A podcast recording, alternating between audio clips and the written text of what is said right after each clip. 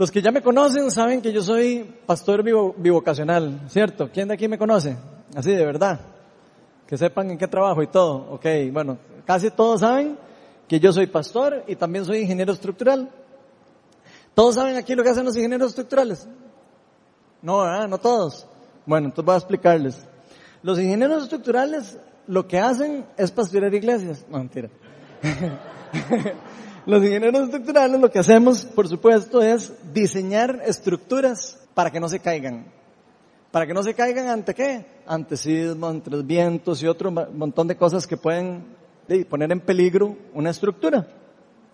En caso mío particular, Dios me ha dado el privilegio de poder eh, tener, no sé, unos 18 años de trabajar en esta área, en este campo, y haber podido participar en proyectos importantes de diseño de edificios, edificios grandes.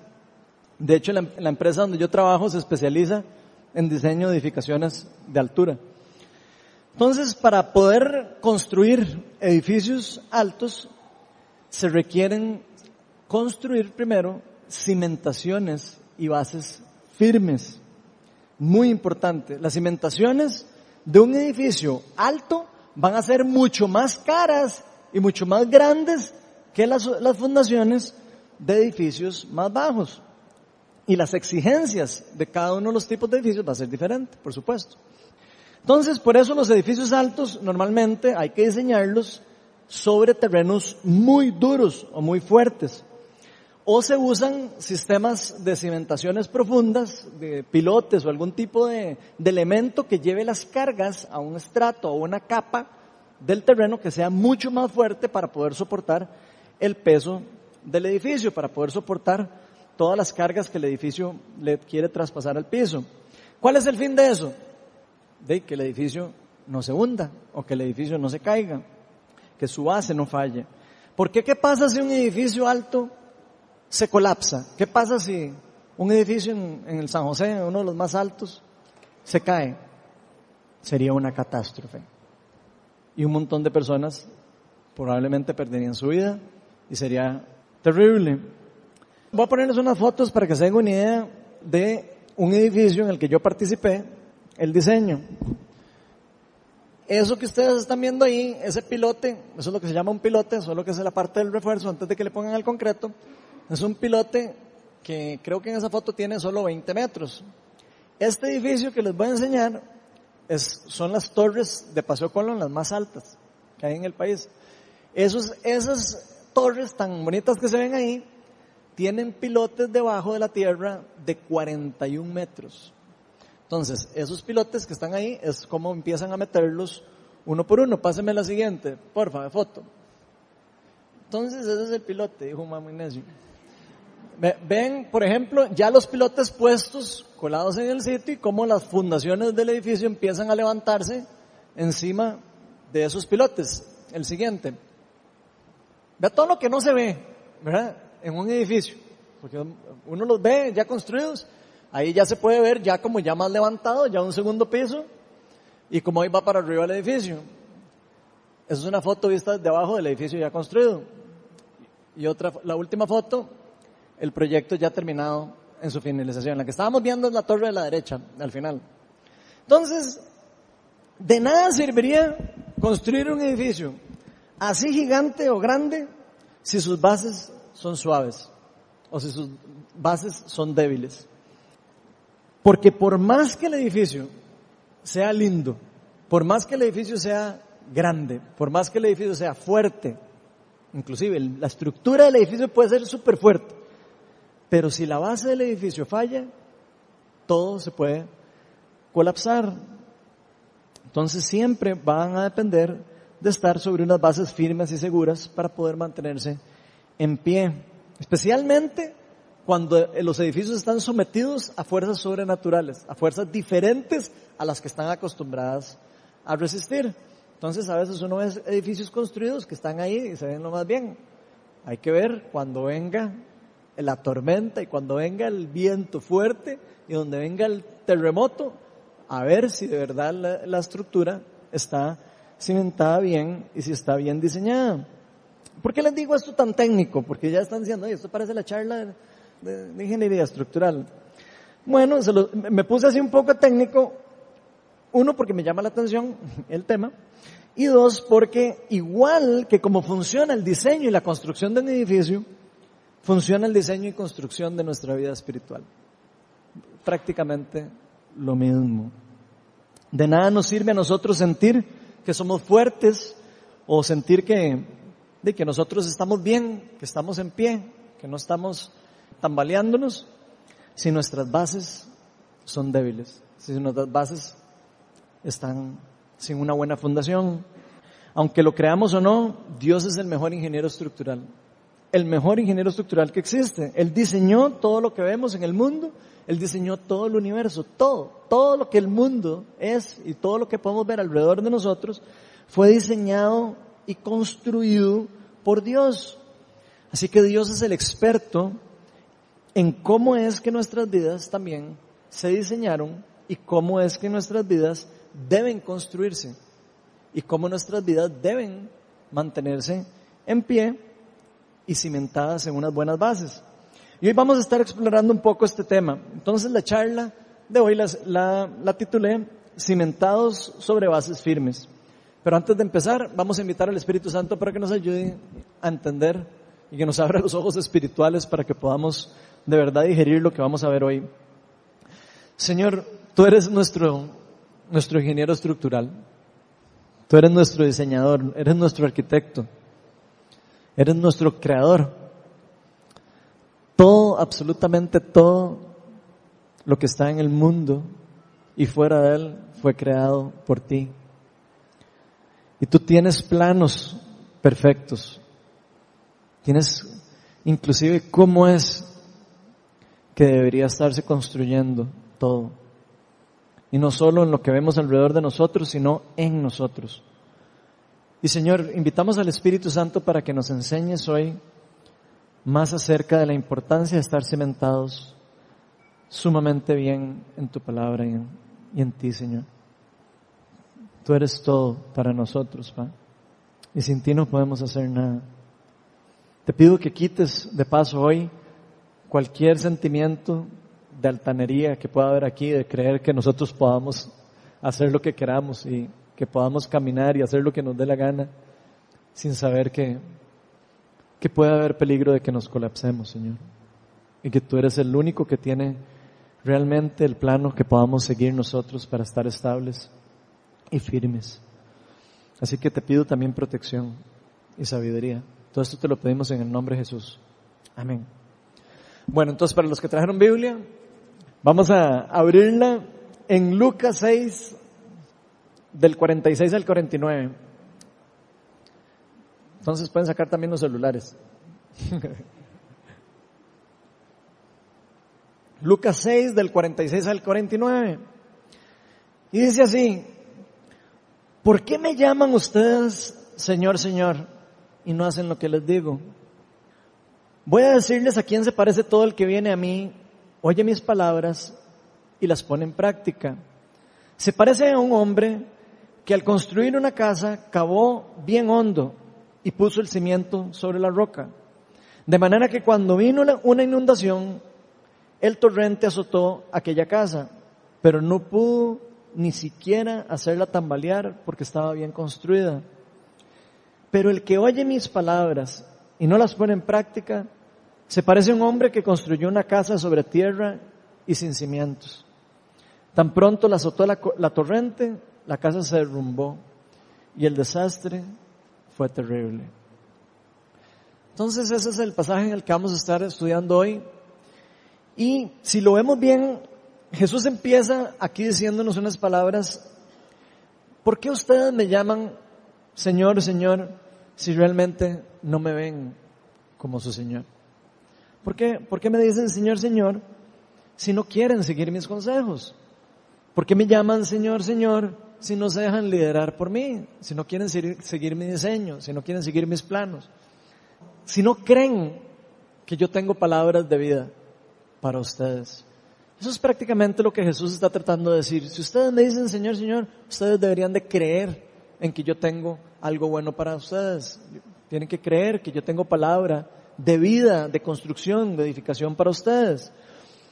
En, una, en un pasaje paralelo en Mateo 7:21 nos dice, no todo el que me dice Señor, Señor entrará en el reino de los cielos, sino solo el que hace la voluntad de mi Padre que está en el cielo. Vemos aquí el paralelismo que está usando Jesús en el Evangelio de Mateo. Prácticamente Jesús nos está diciendo, vean, no es suficiente que ustedes se acerquen a mí nada más. No es suficiente que se acerquen a mí por curiosidad. No es suficiente que usted se acerque a mí y escuche mi palabra. Eso no es suficiente. Ni tampoco que solo me diga Señor es Señor, de la boca para afuera. El ser discípulos de Jesús es algo mucho más profundo. Es algo que va más allá de las palabras. Es querer estar en relación personal con nuestro Creador, estar en relación con Dios, confiar en lo que Él tiene para nosotros es bueno.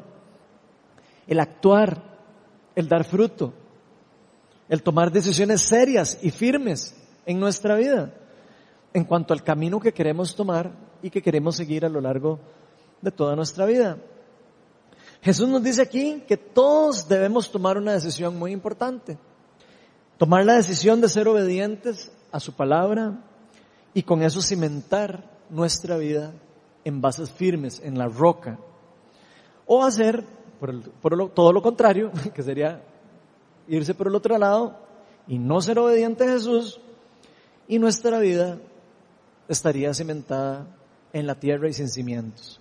Eso es lo que nos está diciendo nuestro Señor en este pasaje.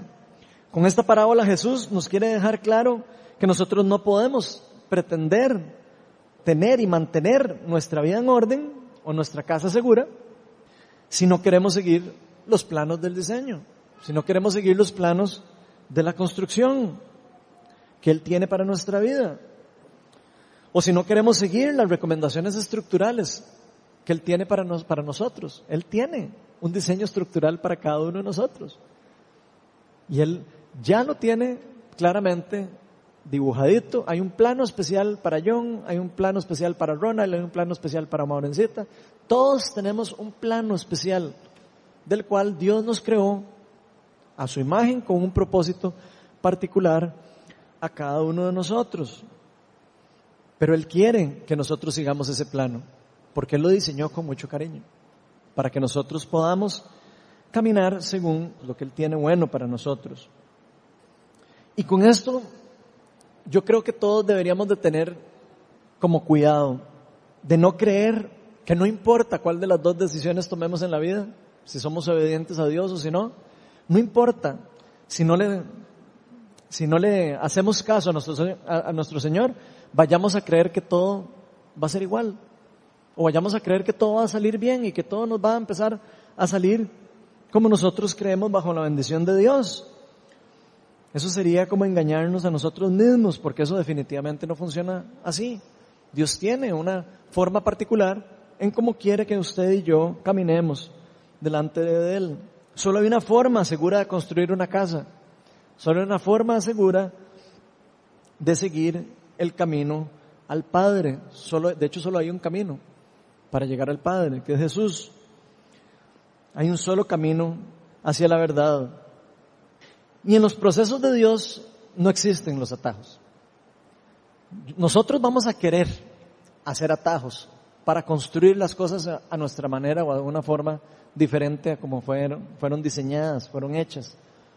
Pero en la vida con Dios no existen los atajos. Más bien los atajos se parecen más al pecado y a la desobediencia, según nos enseña la palabra de Dios.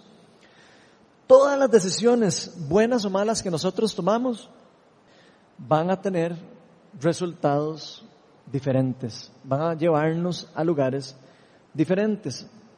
¿Y saben qué? Si hay alguien que sabe qué es lo mejor para nosotros, adivinen quién es. Nuestro creador, nuestro diseñador, nuestro Dios. No solo porque Él nos creó, sino porque Él nos diseñó. Y si nosotros lo dejamos a Él trabajar, si nosotros realmente lo dejamos que Él sea el constructor, de nuestra vida, Él nos va a construir. Y nos va a construir según su diseño. Porque Él es bueno, porque Él nos ama demasiado y porque todos los consejos que Él tiene para nosotros son buenos y lo único que buscan para nosotros es protegernos, es cuidarnos, es llevarnos por el camino que Él tiene planeado para nosotros. Y por eso hoy vamos a ver dos razones de por qué es tan importante que cimentemos toda nuestra vida en bases firmes. La primera razón que vamos a ver es que cimentados sobre bases firmes podremos resistir todo tipo de tormentas. Lucas 6, de 47 al 48 dice, voy a decirles a quién se parece todo el que viene a mí y oye mis palabras y las pone en práctica. Se parece a un hombre que al construir su casa cavó hondo y puso cimiento sobre la roca. De manera que cuando vino una inundación, el torrente azotó aquella casa, pero no pudo ni siquiera hacerla tambalear, porque estaba bien construida. Entonces, todos los que vivimos en Costa Rica, yo creo que podemos estar de fijos seguros de que sabemos que no nos podemos escapar, de que mínimo una vez al año vamos a tener que aguantar un, temblor. ¿Cierto o no? Todos los que vivimos aquí sabemos que si vamos aquí en Costa Rica, o sea, si nos va bien, así poniéndole muy bien, un temblor de seis en la escala Richter, de Richter. Si nos va bien, ¿verdad? Uno al año. Entonces todos viviendo en Costa Rica sabemos que vivimos en una zona sísmica alta, en una zona sísmica de alto peligro, ¿cierto? Ok, yo me pregunto quién de aquí se atrevería a construir su, casa, su casa propia, sin que cumpla las recomendaciones del código sísmico. ¿Quién de aquí se aventaría a invertir toda la plata de todos los años de trabajo en construir una casa nueva en Costa Rica sin cumplir con el Código Sísmico de Costa Rica. Yo quiero que me levante la mano el que de verdad, pero así de verdad, si hay alguien que de verdad lo haría, yo me gustaría que levante la mano. Nadie, ¿verdad? Se atrevería. O a nadie le gustaría, por lo menos. Eso sería una locura. Sería una completa irresponsabilidad y locura. Ahora, por supuesto que lo podemos hacer. Más de uno construye la casa en Costa Rica y dice, ah, no importa, póngale ahí, póngale cualquier acero y ahí llamo al maestro obras y que venga y que me la construya. Por sí, no importa, muy exagerado, esos códigos, nada pasa. Algunos podrían, por supuesto, construir, nadie se lo puede prohibir. Pero el riesgo de hacer eso sería altísimo. Es un riesgo de perder toda la inversión que nosotros hemos puesto en esa casa, con lo que todo cuesta. Ustedes se podrían imaginar. Perder toda la inversión sería demasiado alto. Vean lo que dice Levítico 25, 18. Dice, pongan en práctica mis estatutos y observen mis preceptos y habitarán seguros en la tierra. Y yo estoy seguro que todos queremos vivir seguros. Todos nos encantaría estar en seguridad, saber que mi casa o que mi, que mi vida está segura. Eso es lo que todos buscamos, buscamos seguridad. Si la casa donde vivimos es algo tan importante para nosotros, ¿cuánto más importante es nuestra vida? Si ninguno de los que estamos aquí nos atreveríamos a construir nuestra casa sin usar el código sísmico de Costa Rica, ninguno de los que estamos aquí deberíamos de querer construir nuestra vida sin cumplir las normativas del código estructural de Dios. Porque sería una locura, sería poner en riesgo absolutamente toda nuestra vida. Poner en riesgo nuestro matrimonio, poner en riesgo nuestra familia, nuestro futuro, futuro de nuestros hijos. Toda nuestra eternidad está basado en una decisión, en una decisión sabia, de hacerle caso a nuestro Señor Jesucristo y cimentarnos en Él. Toda nuestra vida y toda nuestra eternidad está dependiendo de esa decisión. Sin estar completamente seguros de que estamos construyendo nuestras vidas bajo las normativas de Dios, estamos siendo demasiado arriesgados. Estamos viviendo en cualquier momento, se viene una turbulencia y se va a caer la casa. Porque ¿quién fue nuestro creador?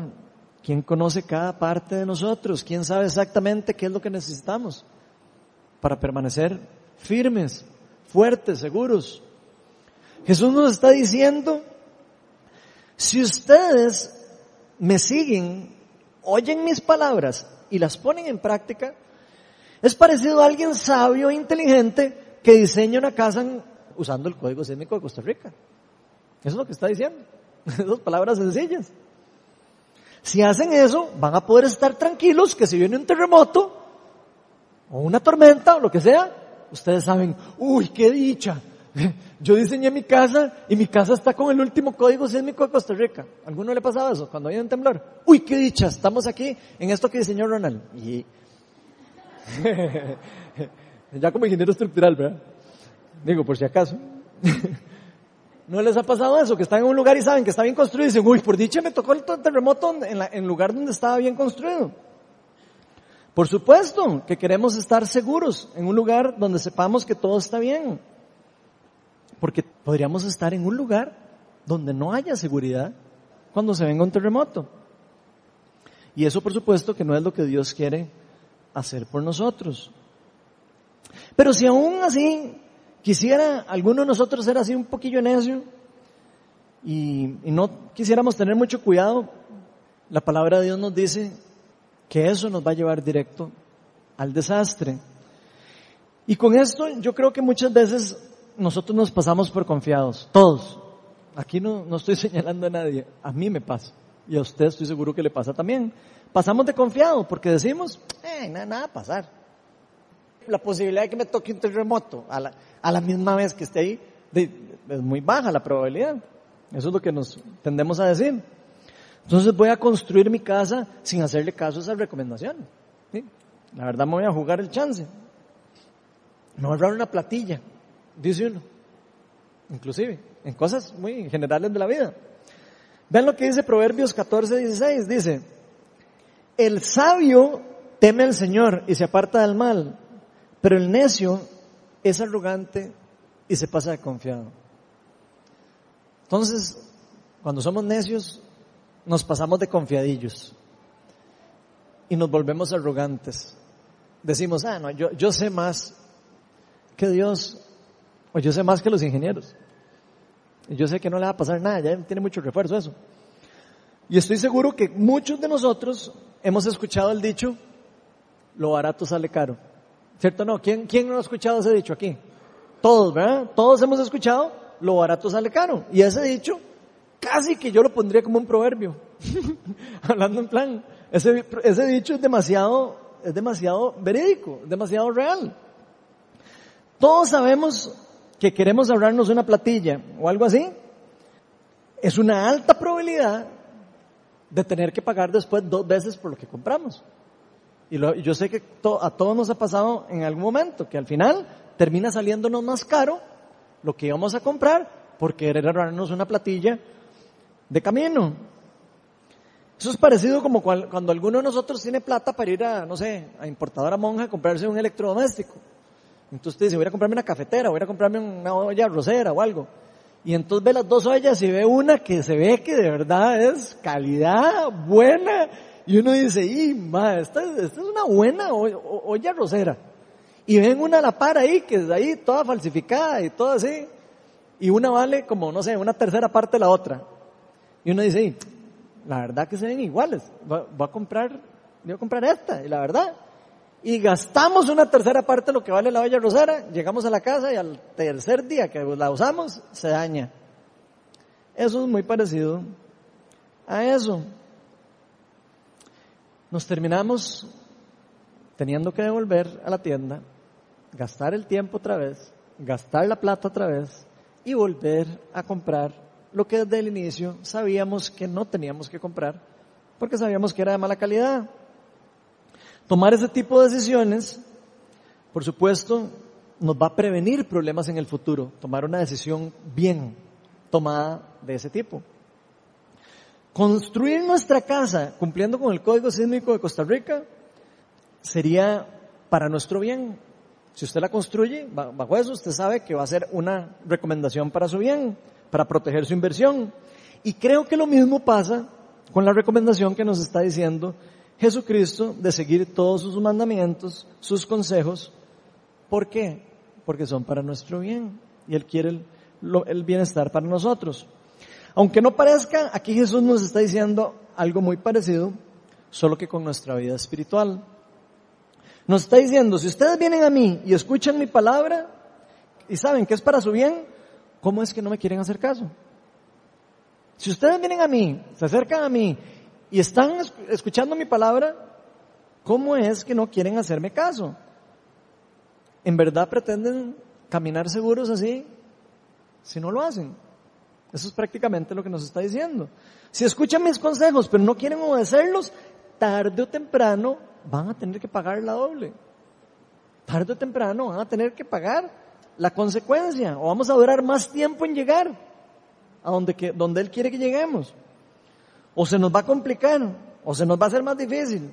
Y esto no es así, de una vez aclaro, no es así porque Jesús sea un altanero malvado. Porque Él sabe perfectamente cómo funcionan las cosas. Él sabe que sus mandamientos son para nuestro bien, son para enseñarnos lo que, es, lo que es bueno y lo que es malo. Él sabe que sus consejos son para evitarnos el mal, nunca para complicarnos la vida. Más bien son para simplificarnos la vida. ¿Y saben qué? No es lo mismo perder la plata en un electrodoméstico mal comprado que perder en la vida espiritual y tener que pagar doble por no haber escuchado. No es lo mismo que pagar dos veces eh, electrodoméstico. No es lo mismo tener que pagar doble por una mala decisión espiritual. Normalmente las decisiones espirituales van a tener repercusiones espirituales. Algunas sencillas, algunas importantes y algunas pueden ser bastante fuertes. Jesús lo que quiere evitarnos al máximo es que nos tome por sorpresa una tormenta. Él no quiere que cuando venga un terremoto usted no esté preparado. Él no quiere que cuando venga un terremoto usted no sepa ni, qué hacer y a dónde se mete. Él quiere que estemos listos, seguros, para que cuando venga una tormenta nosotros sepamos que estamos bien cimentados. De hecho nos dice que si nosotros estamos cimentados en su palabra y la ponemos en práctica, es porque demostramos que en verdad Él es nuestro Señor. Si nosotros hacemos caso, si nosotros somos obedientes a Él, lo que efectivamente estamos demostrando es que sí estamos escuchando la palabra de Él y efectivamente sí lo estamos viendo a Él como el Señor y sí estamos siendo obedientes a Él y siguiéndolo. ¿Y eso qué significa? A final de cuentas, que estamos en una relación personal con Él. Nadie que no está en una relación personal con Dios va a querer seguir los mandamientos de Dios porque no los va a entender o lo va a ver como algo, eh, no pasa nada. Pero cuando una persona está en relación con Dios y conoce a Dios, conoce que Dios es bueno y empieza a conocer cómo es Dios, es más fácil porque empezamos a decir, eso me conviene. Él sabe más que yo. Él nos ama demasiado. Así cuando vienen los terremotos y las tormentas, los problemas económicos, que por cierto andan a la vuelta de la esquina, los problemas matrimoniales y cualquier ataque del enemigo, nosotros vamos a estar fuertes, firmes, estables, como para poder soportar cualquier tipo de carga a la que sea sometida a nuestra casa. Cualquier carga que se venga, nosotros vamos a estar listos. Porque recordemos que Dios nunca nos promete que nosotros no vayamos a pasar por malos momentos. Si alguien a usted le vendió la idea de que Dios le promete a uno que no le va a pasar a uno nunca nada malo y que todo va a salir todo bien, sorry por darles la mala noticia, pero le malinformaron. Porque Dios no promete en ningún lado que usted ni yo no vayamos a pasar por tormentas, usted y yo no vayamos a pasar por terremotos y que no vayamos a ser atacados por el enemigo. Él sabe perfectamente. Y más bien nos dice, prepárense para cuando vengan esos momentos. No se queden dormidos, prepárense para cuando vengan esos momentos. Ven lo que dice Efesios 6:13. Por lo tanto, pónganse toda la armadura de Dios para que cuando llegue el día malo puedan resistir hasta el fin con firmeza. O sea, ahí prácticamente está diciendo, el día malo va a llegar algún día. Pero ¿saben qué? Prepárense, fortalezcanse, pónganse la armadura, pónganse todas las herramientas que Dios les ha dado para que cuando venga ese día malo podamos resistir y nuestra casa no colapse. Y por eso Dios nos da herramientas para prepararnos para los días difíciles, para los ataques. Y nos llama a poner esta armadura completa para soportar esos ataques del enemigo. Nos dice, pónganse el casco de la salvación. Nosotros tenemos que saber que nosotros somos hijos de Dios, que somos salvos. Si no, nos van a atacar o, o nos van a entrar las mentirillas del enemigo. Tenemos que ponernos la coraza de la justicia. Eso no está ahí, pero está en Efesios 6. La coraza de la justicia, ¿qué es? Caminar en justicia. Ser obediente a Dios. Si yo camino en justicia, ando con mi coraza. No me pueden entrar flechas del enemigo porque pega en algo que me está protegiendo. El cinturón de la verdad, que no nos dejemos engañar de las mentiras del mundo. El mundo siempre nos va a querer llenar de mentiras. Nos va a querer decir, ay, ahora con la crisis todo el mundo se va, está terrible. Está horrible la cosa. Son las mentiras del mundo. Puede que nos pase algo malo, sí, puede que nos pase algo malo, pero nosotros sabemos que nosotros no dependemos de lo económico. Dependemos de nuestra relación con Dios. Entonces hay que ponernos el cinturón de la verdad. Los zapatos para predicar el Evangelio. A pesar de las circunstancias malas, salimos a predicar el Evangelio. A pesar de que estoy pasando por un problema económico, eso no me va a mí a robar mi identidad como hijo de Dios, de que sé que tengo que ir a proclamar el Evangelio a otras personas. No importa la circunstancia que yo tenga. Yo me puedo poner mi calzado y caminar. El escudo de la fe, creyendo siempre que Dios nos cuida y nos ama. Eso es una de las esenciales verdades de Dios, que Él nos ama, que nos cuida. Y la espada, la palabra y la presencia del Espíritu Santo para saber que nosotros podemos atacar al enemigo. No importa en qué momento esté, no importa que estoy ahí como un soldado casi que derrotado, yo sé que yo con mi espada puedo matar a un enemigo. Yo puedo levantarme y hacerle daño al enemigo, aunque pareciera que todo está contrario. Por eso seamos sabios, acerquémonos a Dios, escuchemos lo que Él tiene para nosotros, pongamos en práctica lo que Él nos está enseñando. Porque solo estando en una relación personal con Él, es que nosotros vamos a poder resistir. Solo estando en una relación personal con Jesucristo, usted va a poder resistir o yo voy a poder resistir los ataques del enemigo. Solo estando cimentados sobre bases firmes, lo vamos a poder lograr. La segunda razón es que cimentados sobre bases firmes podemos prevenir un desastre. Grábense eso en la cabeza. Cimentados sobre bases firmes, nosotros podemos prevenir un desastre. Lucas 6:49 dice, casi que por el contrario de lo que había dicho, pero el que oye mis palabras y no las pone en práctica se parece a un hombre que construyó su casa sobre tierra y sin cimientos. Casi que nos está diciendo, se parece a un hombre necio. Eso es prácticamente es un necio, el que no quiere hacer caso. A eso se parece una persona que no sigue, que no es obediente al necio que quiso decir, ah, no, yo sin, la, sin el código sísmico me la, yo me la juego. A eso nos está diciendo Jesús. Tan pronto como la azotó la, la torrente, la casa se derrumbó. Por otro lado, Jesús nos dice que lo que nos puede pasar a nosotros si nosotros no queremos obedecer su palabra. Él nos está ahorrando un problema. Y eso no es porque, otra vez se los vuelvo a decir, porque la gente tiene una idea de que Dios es altanero. Esto no es porque Dios es altanero, sino es porque conoce las armas del enemigo también. Él conoce perfectamente cuáles son las armas del enemigo y cómo, cómo es el juego, cómo se juega. Los que no saben a veces somos nosotros, cómo se juega y en dónde estamos parados. Jesús pudo derrotar a su enemigo, el diablo, por medio de la relación personal con su Padre. Eso fue lo que le dio a Jesús la firmeza de poder aguantar todas las tormentas y todo lo que él pasó. Jesús no pasó de las peores cosas que cualquiera le pueden pasar. Rechazado por sus mejores amigos, abandonado, le escupieron la cara, las personas que primero lo, lo debieron entrar a Jerusalén y le decían gloria a Dios en las, en las alturas, Osana, y después lo terminaron escupiendo rechazándolo. Pero Jesús aún así supo derrotar al enemigo por medio de la relación con su Padre, a pesar de todas las cosas que se presentaron y toda la tentación que se le presentó. Él supo mantenerse firme. Él decidió ser obediente. Inclusive cuando Pedro le dice, ah, no hace falta, Ay, Ir a morir ahí, ¿para qué? Vean la tentación. La tentación está en todo lado. ¿Para qué tanta varilla? Eh, va a pasar.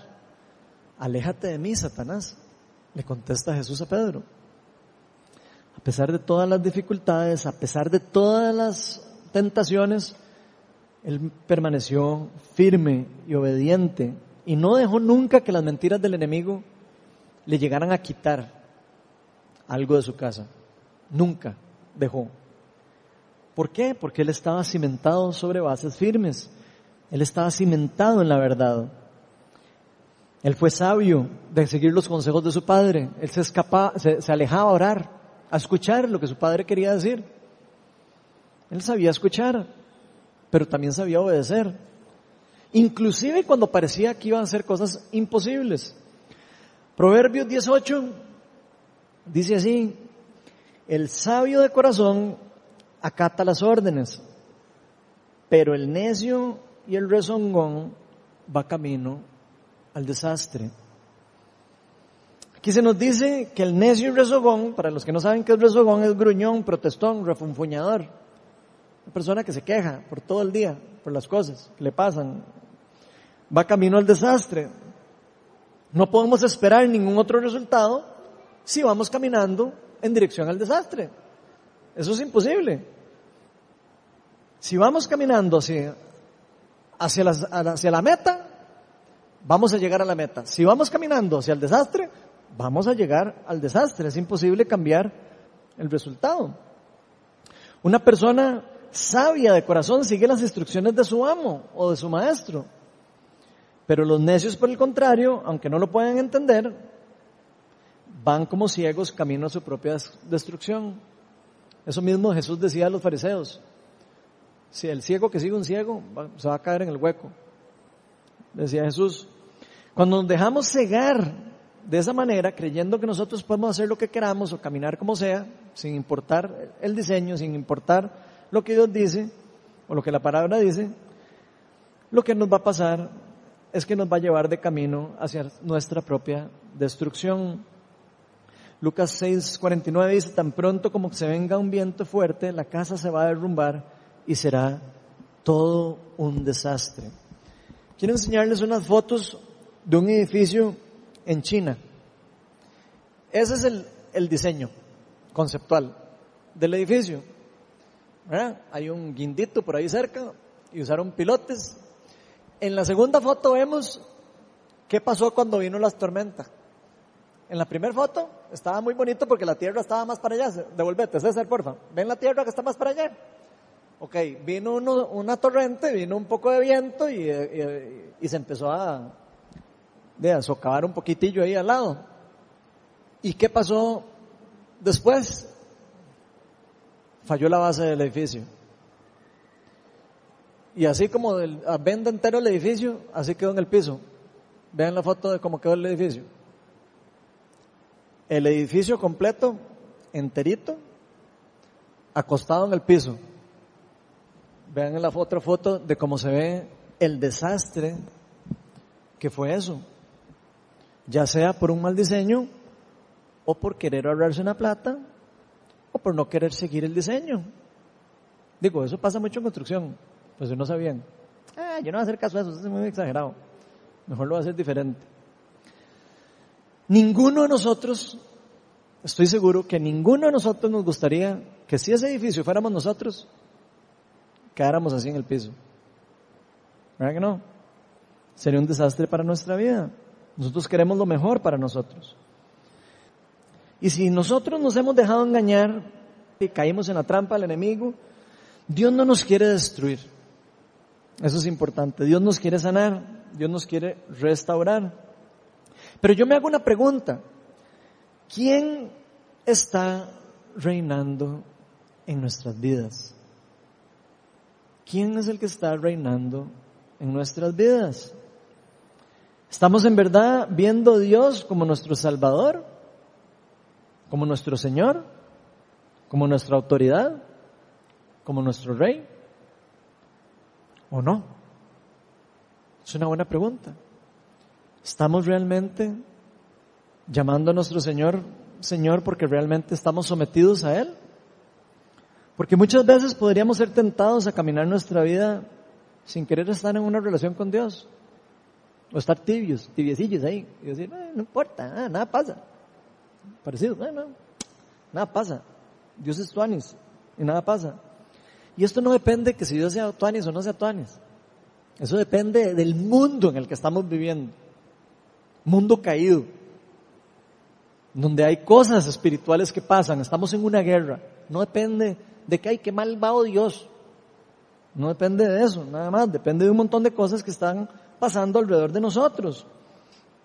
Pero lo más triste es que cuando caemos en esa trampa de creer que nosotros podemos estar caminando ahí como, nos dé la gana o como, como sea, podemos terminar creyendo de verdad en nuestro corazón que no importa, que nada va a pasar. Y esa es la peor mentira en la que podamos vivir nosotros toda la vida. Nosotros podríamos vivir toda una vida haciéndonos llamar cristianos. Y viniendo a la iglesia, y levantando las manos y, y haciendo todas las cosas que pareciera religiosamente alineado con Dios. Pero de nada sirve si hacemos eso, si no somos obedientes a Dios. Eso es lo que nos está diciendo Jesús. De nada sirve que usted queme holocaustos si usted es desobediente. Eso dice la palabra de Dios también. A Dios no lo, no lo va a satisfacer los holocaustos, lo que Él quiere es obediencia de nosotros. Él quiere relación y quiere obediencia por relación, no obediencia por obligación. Él quiere que lo sigamos porque sabe que nosotros lo vemos a Él como nuestro rey. Y creemos al rey, seguimos al rey para donde nos dice que vayamos. El problema es cuando empezamos a creer que podemos caminar en la vida sin ayuda de Dios y que creemos que no va a pasar nada. Gálatas 6.8 nos dice lo siguiente. El que siembra para agradar a su naturaleza pecaminosa, de esa misma naturaleza cosechará destrucción. El que siembra para agradar al Espíritu, del Espíritu cosechará vida eterna. Y la Biblia es bien clara en que debemos decidir qué es lo que, nosotros queremos cosechar. Tenemos que tomar una decisión. ¿Qué es lo que usted quiere cosechar en su vida? ¿Quiere cosechar destrucción o quiere cosechar vida eterna? Hay que tomar decisiones. Porque lo que yo siembro es lo que cosecho. Eso es una ley universal. Si nosotros no somos obedientes de Dios, lo que vamos a sembrar es desobediencia. Vamos a, cosechar destrucción. En cambio, si somos obedientes, si sembramos obediencia, por supuesto que vamos a recoger las cosas del Espíritu. Vamos a cosechar vida eterna como nos dice Jesucristo. Por ejemplo, una persona que ha escuchado la palabra de Dios, porque todos hemos escuchado la palabra de Dios, estoy casi seguro que aquí la mayoría ha escuchado por lo menos algún versículo. Si una persona ha escuchado la palabra de Dios y sabe que se nos enseña lo que nos dice en Éxodo 20:14, por ejemplo, 20:14 dice, no cometas adulterio.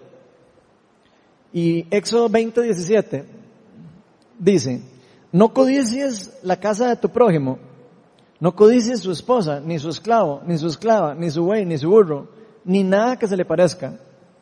Si alguien conoce esa palabra y no le hiciera caso, porque no quisiera hacerle caso, o porque no le importe, lo que sea, realmente lo que está demostrando es que es un necio. Porque al principio, todas esas cosas parecen como aventuras, parecen como cosas interesantes, parecen como cosas eh, vacilonas, pero lo único que esas cosas van a traer a nuestra vida va a ser destrucción. ¿Por qué? Porque la palabra de Dios nos lo está enseñando. Lo único que puede traernos caminar en esa dirección es destrucción. Si usted está caminando en esa dirección, sepa que va a ir directo a la destrucción. No puede esperar un, resultado diferente. Y no solo destrucción de su matrimonio, sino destrucción de su familia y la de otras familias y otras personas. ¿Por qué? Por necios y no hacerle caso a Dios, que no adulterar o no codiciar la esposa de alguien ajeno o el esposo, me va a llevar a la destrucción. ¿Me va a caer un rayo porque haga eso? No, no necesariamente. Pero que voy camino a la destrucción, voy camino a la destrucción. Y eso es prácticamente lo que se nos está enseñando en este pasaje. Dios tampoco es malo porque nos diga en Éxodo 23, no sé si está ahí en, en la pantalla, pero si no lo tienen, Éxodo 23 dice, no tengas otros dioses además de mí. No es que Dios sea un necio, digo, no es que Dios sea un necio o es que sea alguien malvado que no nos quiere dejar disfrutar de tener otras, otras cosas a que adorar, sino es que Él sabe perfectamente el poder y el daño que nos puede traer la idolatría. Eso no es que, que, que, sea, Él sea malo y que vean, no hagan esto y no hagan lo otro y no hagan lo otro. No es por poner un montón de reglas. Lo que quiere es que nosotros caminemos según lo que Él tiene para nosotros y protegernos del maligno. Él sabe que si hacemos esas cosas, cualquiera de las cosas, aquí estoy poniendo un par de ejemplos como para que nos ubiquemos ahí en lo que quiero puntualizar. Pero si nosotros hacemos ese, tipo de cosas, no somos necios y no escuchamos la palabra y hacemos lo que nos da la gana, lo que estamos abriendo son puertas para que el enemigo tenga autoridad para hacernos daño. Eso es lo que estamos haciendo.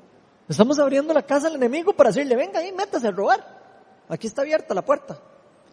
Eso es lo que estamos haciendo cuando no hacemos caso a eso, en vez de poner las casas seguras. Dios es muy celoso con eso, pero no es muy celoso con eso porque sea malo.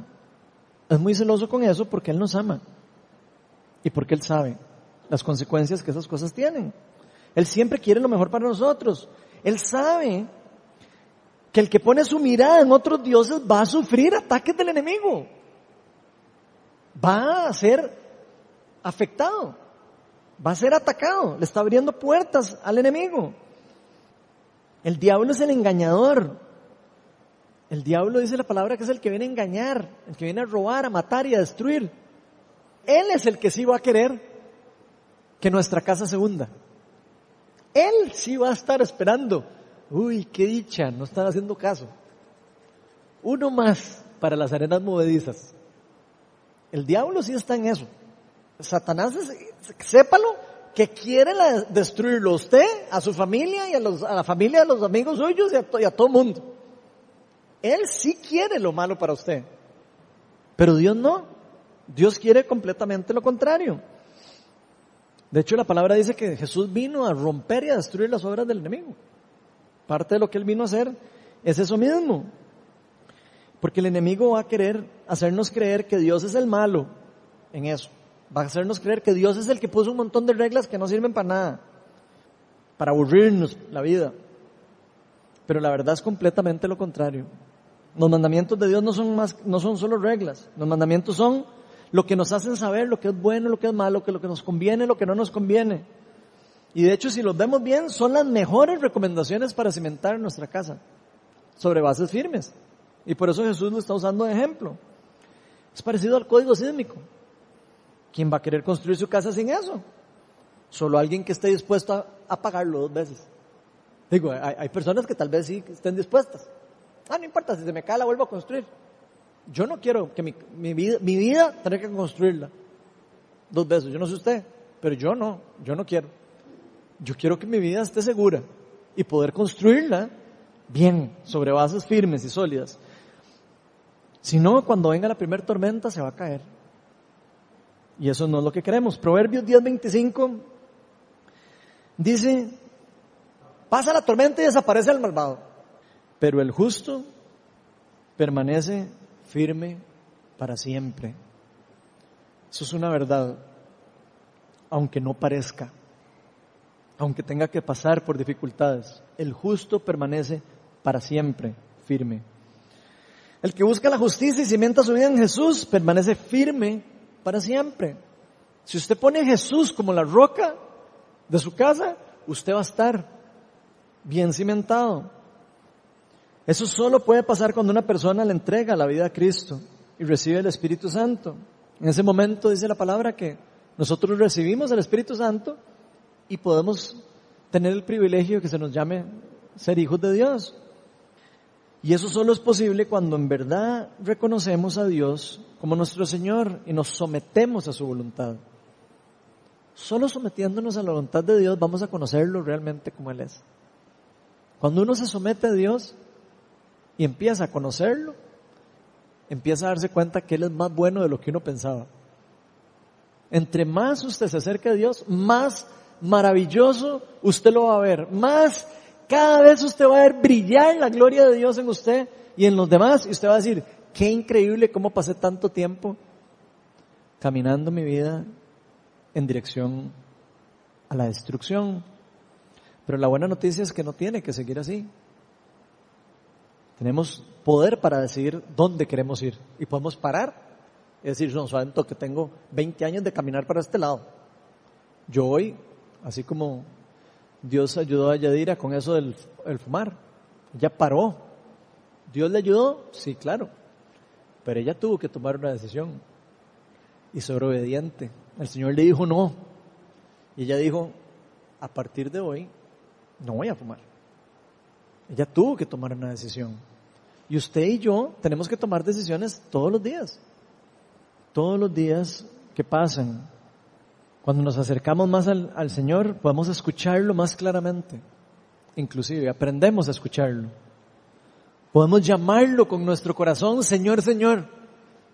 Y sabemos que es porque no es nuestro Señor. Ya no es para para que me vean a mí diciendo Señor, Señor, o para que alguien me vea que yo soy cristiano, sino porque en mi corazón hay algo que me dice, Él es mi Señor, y yo quiero obedecerlo a Él. Yo quiero seguir sus consejos de vida, porque Él es el único que tiene palabras de vida. Los discípulos de Jesús, cuando todos, Él empezó a enseñar diciendo, el que no come mi carne y no bebe mi sangre no entrará en el reino, no sé qué, qué era lo que decía en Juan creo que 6, si no me falla la memoria, o Juan 16, no recuerdo. Todos lo dejan a Jesús. Y Jesús le pregunta a los discípulos, ¿ustedes qué? ¿Ustedes también me van a dejar? Y creo que es Pedro el que le contesta, Señor, ¿a dónde iremos? Si solo tú tienes palabras de vida. ¿A dónde iremos? Si solo tú tienes palabra de vida. ¿A dónde iremos? Por eso seguimos al Señor, porque reconocemos que Él es el único que tiene el, poder y la palabra de la verdad y de la vida. Pero Jesús nos dice al inicio del pasaje que no solo es importante venir a Él, si se fijan a Él, eh, si se fijan bien, Él dice, no solo es importante que vengan a mí, por supuesto es importante que nos acerquemos a Jesús, pero nos dijo, todo el que viene a mí, oye mis palabras y las pone en práctica. Esa es la persona que construye su casa sobre la roca, en bases firmes. Santiago 1, 23 al 25 dice, el que escucha la palabra pero no la pone en práctica es como el que se mira el rostro en un espejo y después de mirarse se va y se olvida enseguida de cómo es. Pero quien se fija atentamente en la ley perfecta que da libertad y persevera en ella, no ha olvidado lo que ha oído, sino haciéndolo recibirá bendición al practicarla. Así que hay bendición. Hay bendición en la obediencia. Y la bendición es que nos están marcando el norte. Hay una bendición. Voy caminando cada día más hacia donde yo tengo que caminar. El ver a Jesús como nuestro Señor nos permite escuchar su palabra y, y ponerla en práctica. Porque entendemos claramente que vamos a recibir bendición de sus palabras. Que no son cosas necias. Son cosas que realmente nos van a edificar. Entendemos que cuando hacemos eso vamos cavando un hueco hondo, estamos cavando un hueco hondo.